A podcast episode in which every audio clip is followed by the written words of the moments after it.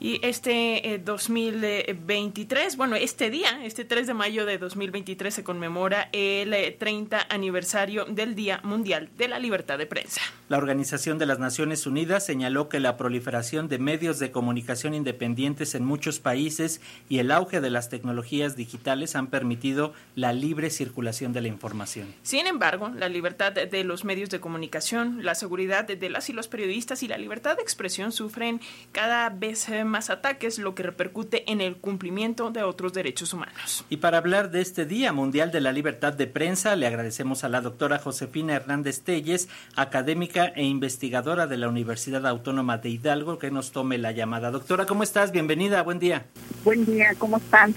Gracias, eh, doctora, por estos minutos para las audiencias de Radio Educación. Y bueno, pues en los últimos años, con esto del Internet, se ha extendido la desinformación, las informaciones erróneas, eh, eh, pues tanto en línea, pero también esto repercute en los medios de comunicación tradicionales, en las instituciones que sustentan la democracia, el Estado de Derecho, los derechos humanos.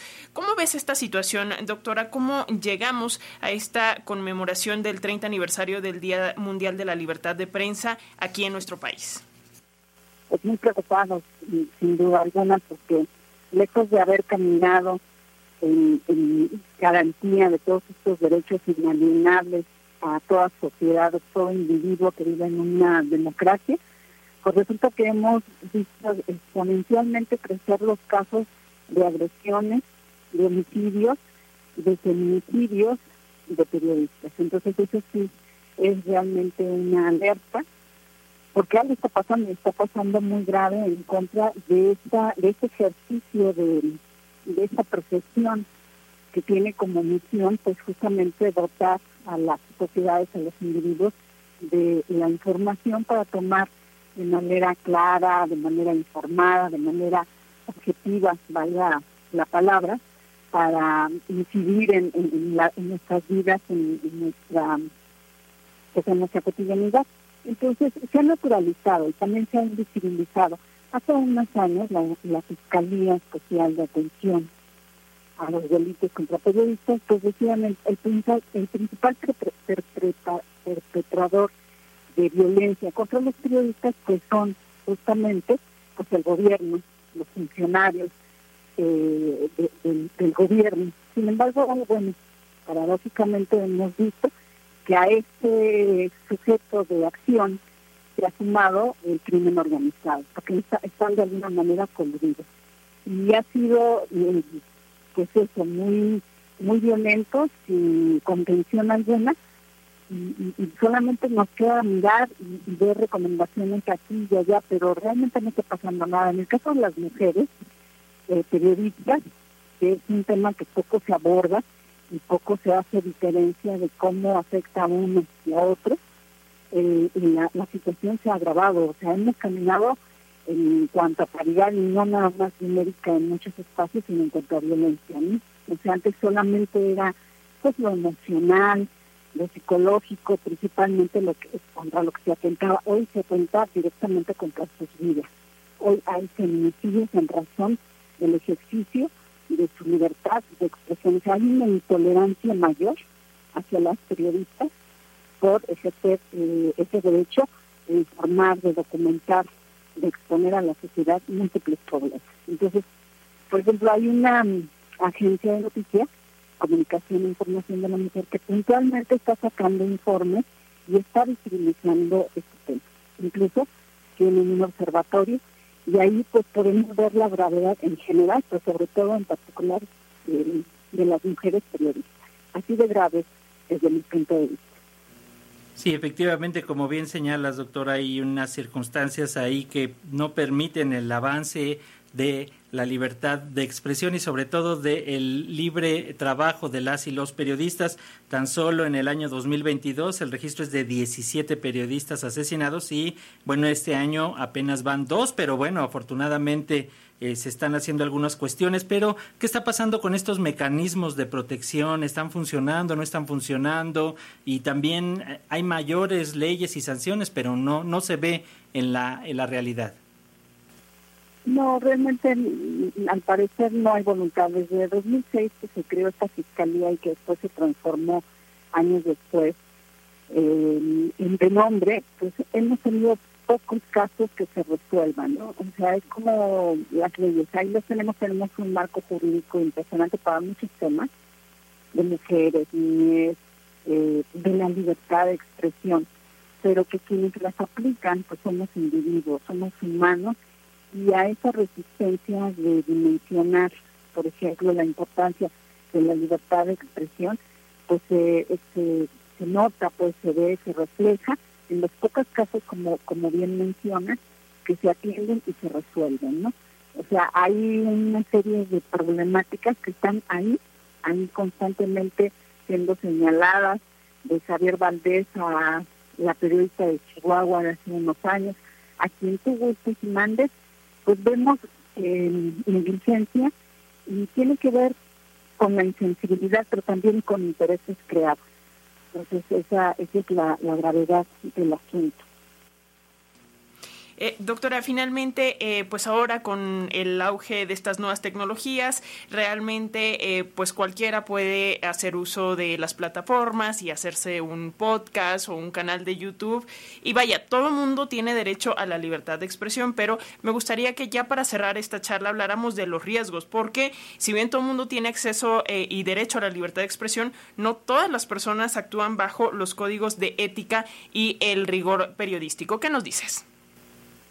Pues sí, a, este complejo escenario se ha sumado pues la bondad y la perversión de, las tecnologías, como es el caso de, las redes, de estos espacios digitales, donde ahora no solamente justo los actores de esta violencia pues son los funcionarios y el crimen organizado, sino además incluso los mismos periodistas. El mismo trato y tratamiento de la información hacia determinados temas hace que se vulnere este derecho, ¿no?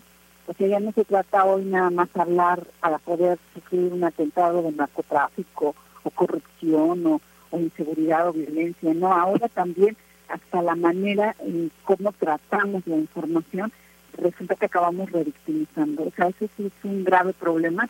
Creo que es un trabajo por hacer eh, es un trabajo de sensibilización, de reeducación, porque no solamente la víctima es víctima por, por un hecho violento, sino además a veces por el tratamiento de que, que se le da la información y de cómo se informa sobre ese hecho. O sea, hay, hay asociaciones en México eh, de, de investigadores de la comunicación, de derechos de las audiencias, que las audiencias también tenemos ese derecho, también nos están vulnerando porque realmente finalmente nos atenemos a lo que sale en estas grandes plataformas, en estos ventanales informativos, pero no se nos está informando de manera adecuada, ¿no? La información se banaliza, la información se ridiculiza y eso también de alguna manera es atentar contra esa libertad de, audiencia que tenemos para estar bien informados, ¿no? Y los que son sujetos y sujetas de violencia en razón de su, de su ejercicio, de, su labor periodística, pues también acaban siendo doblemente vulnerados por ese, esa situación. Entonces, son temas a atender que tienen que ver, se discute mucho, se legaliza, se, se no, cómo, contenemos la información que fluye y, y de manera pues, inimaginable dentro de las redes, ¿no? Que nos ha también pervertido un poco la, manera en cómo asimilamos la información, en cómo entendemos el mundo.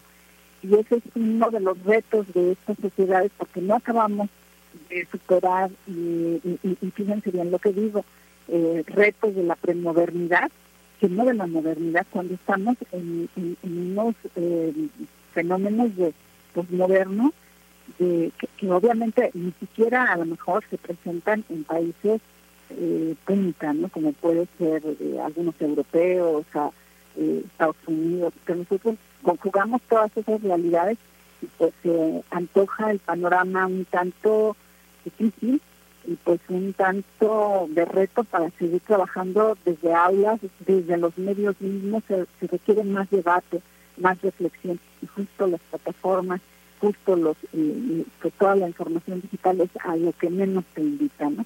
Entonces ese, también es un, momento, pues, este, como para hacer paréntesis y un paz y decir qué está pasando, ¿no? Y vienen nuevas generaciones donde esto ya está presente y ya se ya ya está ya es un hecho pues entonces solamente van a retomar y se van a reeducar en estas pues en estas deformaciones y es algo que es una labor que tenemos que seguir eh, pues empujando desde sobre todo desde desde la educación básica desde que no se contempla pues debería de haber materias que tengan que ver con eh, eh, educación para los medios no para cómo entendemos. Incluso hay un, este, toda una corriente que habla de la alfabetización mediática que se debate mucho sobre si debería ser alfabetización mediática, alfabetización mediática, pero que es necesario y cada vez más, no cuando ya estamos con eh, gente que formada o que está en vías de, concluir su formación, como puede ser